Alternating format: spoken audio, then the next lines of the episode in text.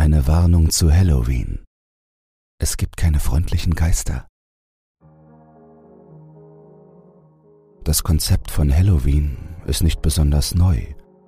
Es ist sogar sehr, sehr alt. Es ist doch kein spezifisch westlicher Feiertag. Ich meine, ja, Halloween, so wie wir es kennen, mit den Süßigkeiten und dem Verkleiden und Kürbisschnitzen, das ist alles so ziemlich ausschließlich europäisch. Die Idee, die hinter Halloween steckt, ist jedoch ziemlich allgegenwärtig. In vielen Kulturen wird eine Zeit des Jahres gefeiert, in der sich unsere Welt und die Geisterwelt einander annähern.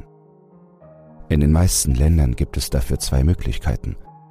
Entweder ist es eine Zeit, in der geliebte Menschen und lange verschollene Familienmitglieder zu uns zurückkehren, wie am Tag der Toten, oder es ist eine Zeit, in der wir eine Reihe von Schutzritualen durchführen, um die Dinge, die in der Nacht herumspuken, fernzuhalten. Halloween fällt in die zweite Kategorie, weshalb wir Masken tragen und Laternen basteln, um die bösen Geister fernzuhalten. Ich kann euch allerdings sagen, dass beide Interpretationen richtig sind. Die Geschichte, die ich euch jetzt erzähle, spielte sich ab, als ich noch ein Teenager war. Ich lebte mit meiner Familie zusammen. Das waren ich, meine beiden Eltern, mein älterer Bruder, meine ältere Schwester sowie meine Großmutter. Ich hatte auch eine jüngere Schwester, aber sowohl sie als auch mein Großvater starben einige Jahre zuvor bei einem Autounfall. Kurze Zeit später zogen wir um. Unser neues Haus war viel größer. Ich glaube, in einem kleineren, gemütlicheren Haus hätten wir ihre Abwesenheit so leicht gespürt. In einem großen Haus konnten wir ihre Abwesenheit einfach damit abtun, dass sie in einem anderen Zimmer waren, auch wenn wir wussten, dass sie es nicht waren. Jedenfalls versammelte sich an einem Halloween unsere ganze Familie, außer Oma im Wohnzimmer, wo wir ein Feuer angezündet und einen Film für den Abend angeschaut hatten. Es war schon spät und die Süßes oder Saures Kids wurden langsam weniger. Der Film war gerade in vollem Gange, als von oben ein Schrei ertönte. Wir wussten sofort, dass es Oma war, die geschrien hatte, und rannten alle in Panik nach oben. Als wir die Treppe hinaufstiegen, hörten wir sie schluchzen und sagen, Du bist es. Du bist es wirklich. Das wiederholte sie immer wieder mit einer Art heiserem Schrei, während wir uns auf den Weg zu ihrem Zimmer machten. Als wir dort ankamen, war sie auf den Boden gefallen, mit dem Rücken an die Wand gelehnt. Und sie sah blasser aus, als wir sie je gesehen hatten. Tränen liefen mir über das Gesicht und ihr Atem ging rasend schnell, aber ihr Gesichtsausdruck war eine Mischung aus Glückseligkeit und Aufregung. Auf der anderen Seite des Raumes stand mein Großvater, gekleidet in einen altmodischen Anzug und mit einem Hut in der Hand. Ich muss euch sicher nicht sagen, wie verblüfft wir alle waren. Keiner von uns war besonders abergläubisch, aber selbst wenn, so etwas erwartet man einfach nicht. Hätte ich damals gewusst, was ich heute weiß, hätte ich ihn, es, noch in derselben Minute aus unserem Haus gewiesen. Aber das tat ich nicht. Meine Mutter war die erste, die zusammenbrach. Als sie ihren Vater wieder sah, brach sie sofort in Tränen aus. Aber mein Großvater lächelte nur und beruhigte sie. Wir sprachen gefühlte Stunden und hörten uns die Geschichte an, wie Oma in ihrem Zimmer war und sich bettfertig machte, als sie ein Klopfen am Fenster hörte. Als sie sich umdrehte, sah sie sein Gesicht, das zu ihr hereinspähte. Sie erklärte, dass dies nicht das erste Mal war, dass so etwas passiert war. Wenn man jemanden verliert, den man liebt, sieht man ihn überall. Aber als er nicht wegging, sondern sie aufforderte, das Fenster zu öffnen und dann hineinkletterte, wusste Oma, dass es nicht dasselbe war. In diesem Moment schrie sie und wir kamen herein. Danach erzählte uns mein Großvater Geschichten von der anderen Seite, wie schön sie ist und dass alle unsere kühnsten Träume nicht mit der Realität zu vergleichen sind. Ich würde gerne sagen, dass ich skeptisch war, aber ich war einfach nur froh, meinen Großvater wiederzusehen.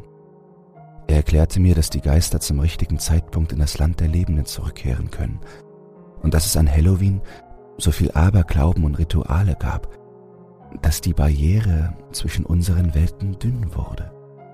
Er entschuldigte sich dafür, dass er uns nicht früher besucht hatte und behauptete, er habe es schon oft versucht, aber bis zu diesem Jahr sei er einfach nicht erfahren genug gewesen. Und wir alle glaubten ihm. Als das alles vorbei war, kamen wir überein, dass es das Beste sei, wenn wir meine Großeltern allein ließen, um alles nachzuholen. Großvater stand auf, wandte sich an meine Großmutter und reichte ihr die Hand. Ich habe dir viel zu erzählen. Komm mit mir. Er lächelte, als er dies sagte. Ein warmes, freundliches Lächeln. Sie nahm seine Hand und gemeinsam gingen sie den Flur hinunter und verschwanden aus unserem Blickfeld. Der Rest von uns ging wieder nach unten, immer noch erschüttert von dem, was geschehen war. Dort verbrachten wir eine lange Zeit schweigend am Feuer. Es kamen immer noch Leute vorbei, die Süßes oder Saures wollten, wenn auch nicht mehr so häufig wie zuvor. Schließlich fingen wir wieder zu reden und zu scherzen an. Fast so, als gäbe es kein Gespenst im Obergeschoss. Es war der beste Abend, den wir seit Jahren zusammen verbracht hatten. Mutter erzählte uns gerade eine Geschichte über Großvater, als er so alt war wie sie, als es wieder an der Tür klingelte.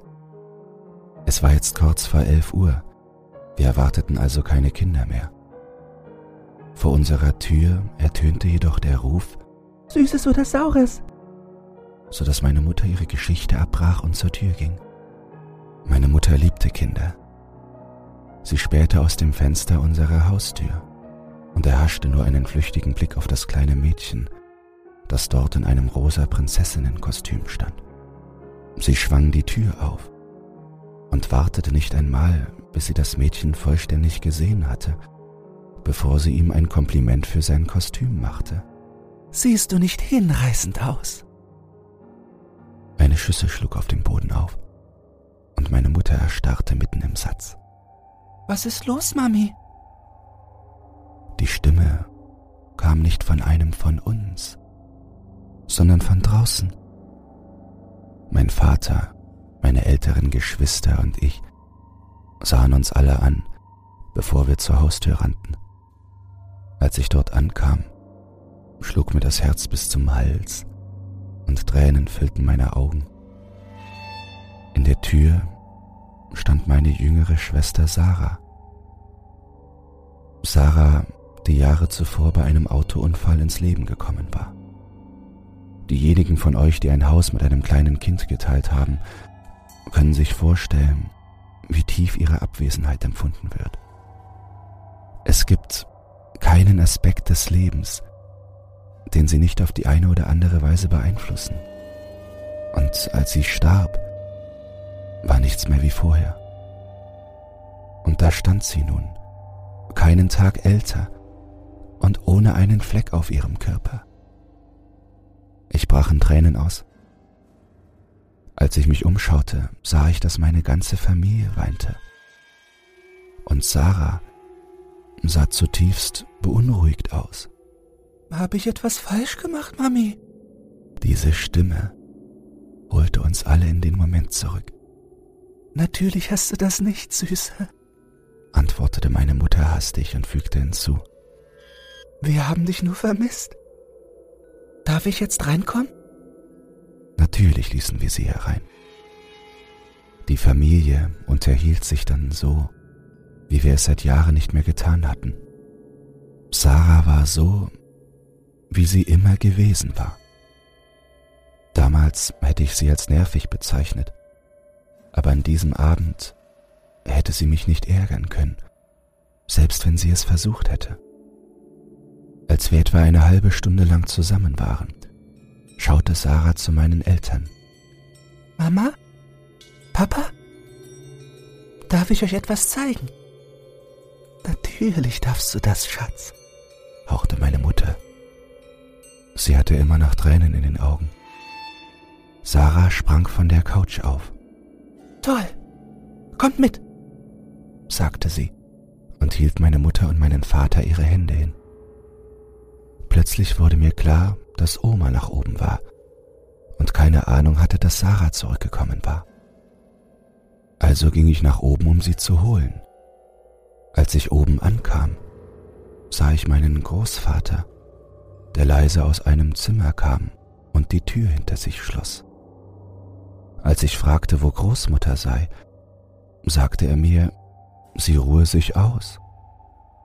Ich fragte, ob sie nach unten kommen könne, und er sagte nur, das sei möglich und fügte hinzu, dass sie viel Zeit mit Sarah verbringen würde. Ich war aufgeregt. Bedeutete das, dass sie bei uns bleiben würden? fragte ich meinen Großvater. Und er lächelte nur und ging mit mir nach unten. Meine älteren Geschwister unterhielten sich gerade im Wohnzimmer, als Sarah allein um die Ecke hüpfte und hereinkam. Wo sind Mama und Papa? fragte ich. Nun, als wir in den Keller gingen, fingen sie an, sich zu küssen und zu umarmen und sagten mir, ich solle wieder nach oben gehen. Also tat ich das. Das klang nicht richtig. Ich konnte mir nicht vorstellen, dass meine Mutter heute Abend auch nur für einen Moment von Sarahs Seite wich. Aber niemals sonst schien das seltsam zu finden. Großvater lachte nur und sagte, dass Erwachsene seltsam seien und dass ich es eines Tages verstehen würde. Dann wandte er sich an meinen Bruder und sagte, er habe ein Geschenk mitgebracht. Etwas, um all die verpassten Geburtstage und Weihnachtsfeste wiedergutzumachen. Er hielt meinem Bruder die Hand hin. Komm mit mir. Erst an diesem Punkt wurde ich misstrauisch. Ich fragte Großvater, wo mein Geschenk sei, worauf er nur sagte, Oh, mach dir keine Sorgen. Du bekommst deines noch früh genug. Ich forderte meinen Bruder auf, nicht mit ihm zu gehen, aber er hörte nicht auf mich. Er nahm die Hand meines Großvaters und die beiden gingen gemeinsam den Flur hinunter. Sarah drehte sich zu uns um und sagte, Mama und Papa sind schon eine Weile da unten. Lasst uns nach ihnen sehen. Sie streckte die Hand nach uns aus. Kommt mit mir. Meine ältere Schwester griff nach Sarah, aber ich schlug ihre Hand weg. Billy, was zum Teufel? Geh nicht mit ihr, flehte ich. Komm schon, Mac, sagte Sarah. Billy will nur nicht sehen, wie Mama und Papa sich küssen. Bevor ich sie aufhalten konnte, nahm Mac Sarahs Hand und die beiden gingen in den Keller. Großvater kam allein den Flur entlang zurück. Seine Augen trafen meine. Ich hab dein Geschenk jetzt fertig, Billy. Komm mit mir. Ich lief an ihm vorbei in mein Zimmer und schloss die Tür hinter mir. Ich wusste nicht, was ich tun sollte. Ich hatte noch kein Handy und in meinem Zimmer gab es kein Haustelefon. Sie hatten noch nichts offensichtlich Böses getan. Aber wie lange würde das noch so bleiben? Ich konnte nur da sitzen und warten, bis es entweder schlimmer wurde oder bis sie gingen. Schwere Schritte kamen den Flur entlang und blieben vor meiner Tür stehen. Mein Großvater fing an, mich zu rufen und mich zu bitten, herauszukommen, damit er mir mein Geschenk geben konnte. Ein paar Minuten später meldete sich auch Sarah zu Wort und forderte mich auf, herauszukommen und mit ihr zu spielen. Warum liebst du mich nicht mehr, Billy? Was habe ich falsch gemacht? Sie klang, als ob sie den Tränen nahe war. Ich kann echt gar nicht sagen, wie schwer es war, da drin zu bleiben und zuzuhören, wie meine kleine Schwester mich anflehte, ein letztes Mal mit ihr zu spielen. Aber der Überlebensinstinkt ist stark und ich hielt die Tür geschlossen. Die Uhr schlug zwölf und alles wurde still. Ich schaute unter die Tür und die Gestalt meines Großvaters warf keine Schatten mehr darunter. Ich legte mein Ohr an die Tür und lauschte vorsichtig. Ich hörte nichts. Meine Familie war da draußen. Vielleicht verletzt. Ich musste nachsehen oder um Hilfe rufen, zumindest etwas tun. Ich holte tief Luft, um mich zu beruhigen, und öffnete die Tür. Der Korridor war leer. Auf der anderen Seite des Flurs konnte ich durch die offene Tür meinen Bruder sehen, der regungslos auf dem Boden lag.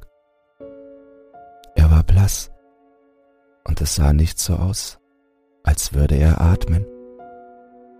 Ich war noch in der Highschool, aber ich rannte zu ihm hinüber. Ich untersuchte seine Handgelenke und seinen Hals auf einen Puls, fand aber nichts. Alles, was ich sah, war, dass eine seiner Hände schwarz gefärbt war, als wäre sie abgestorben. Ich rannte die Treppe hinauf. Ich hätte die Polizei oder einen Krankenwagen oder sonst jemand rufen sollen, aber mein Verstand funktionierte nicht. Ich fand Großmutter in demselben Zustand vor. Blass, nicht atmend, die Hände leicht geschwärzt.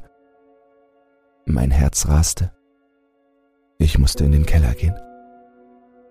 Ich konnte nicht in den Keller gehen, denn ich wusste, was ich dort finden würde.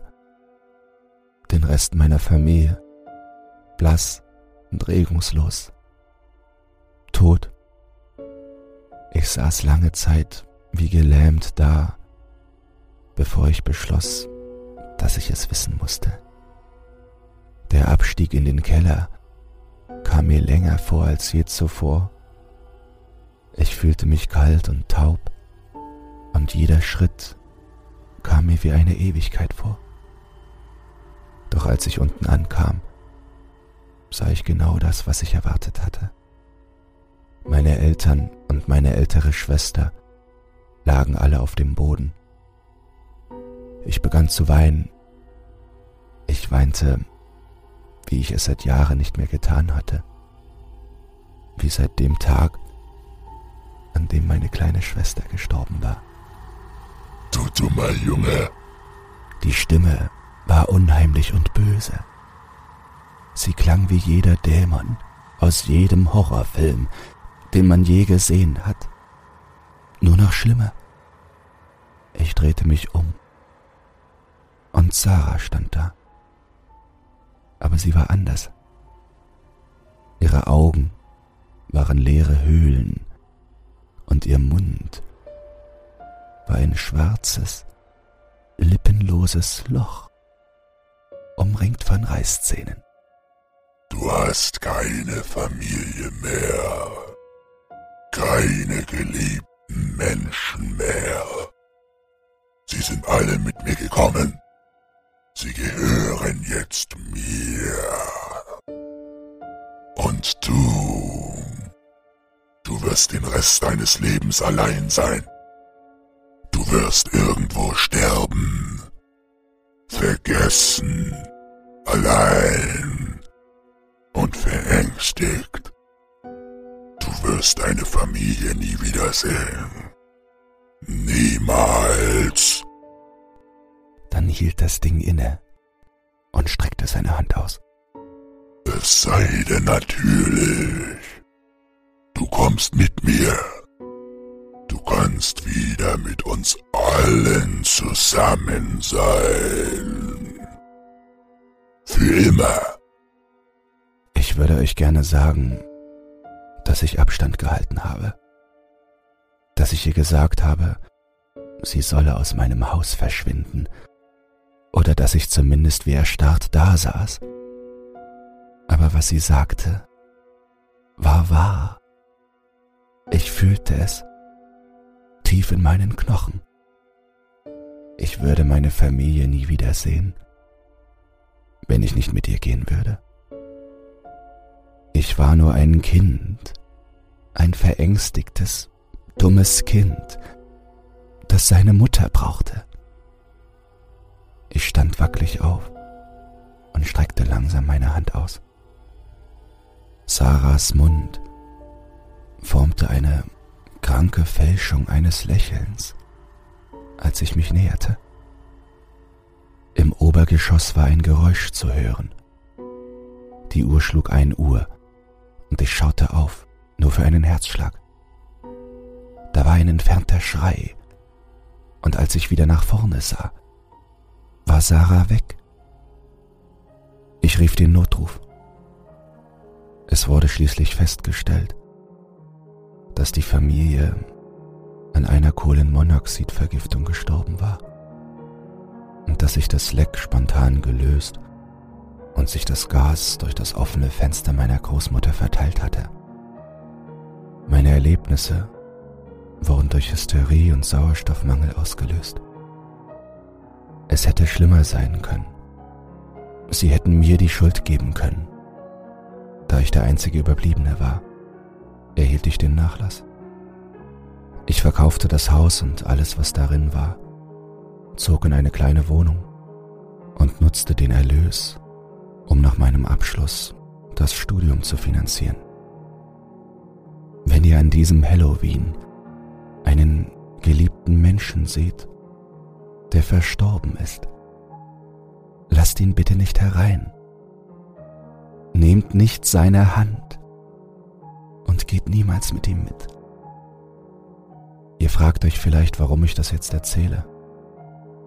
Das ist eine berechtigte Frage. Viele Jahre lang habe ich mich vor den Dingen gefürchtet, die in dieser Nacht in unser Haus eingedrungen waren.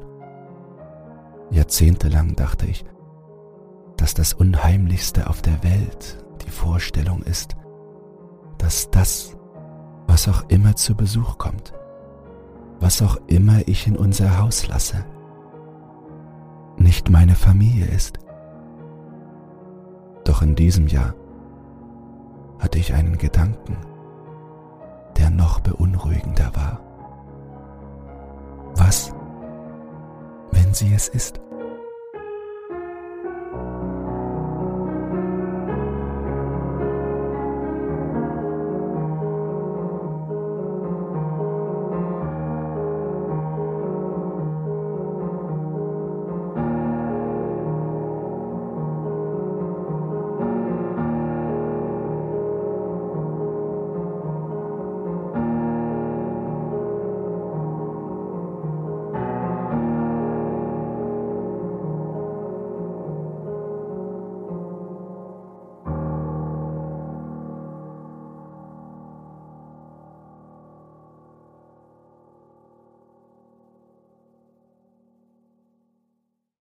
Dich dieses Hörbuch verängstigt hat, schockiert, verdattert, aufgestachelt, erfreulich angewidert oder auf sonstige Weise unterhalten, dann teile es oder lass eine Podcast-Bewertung da. Und falls du emotional noch nicht genug durchgerüttelt wurdest, mehr Horrorhörbücher findest du auf meinem YouTube-Kanal Dr. Zagota Creepypasta.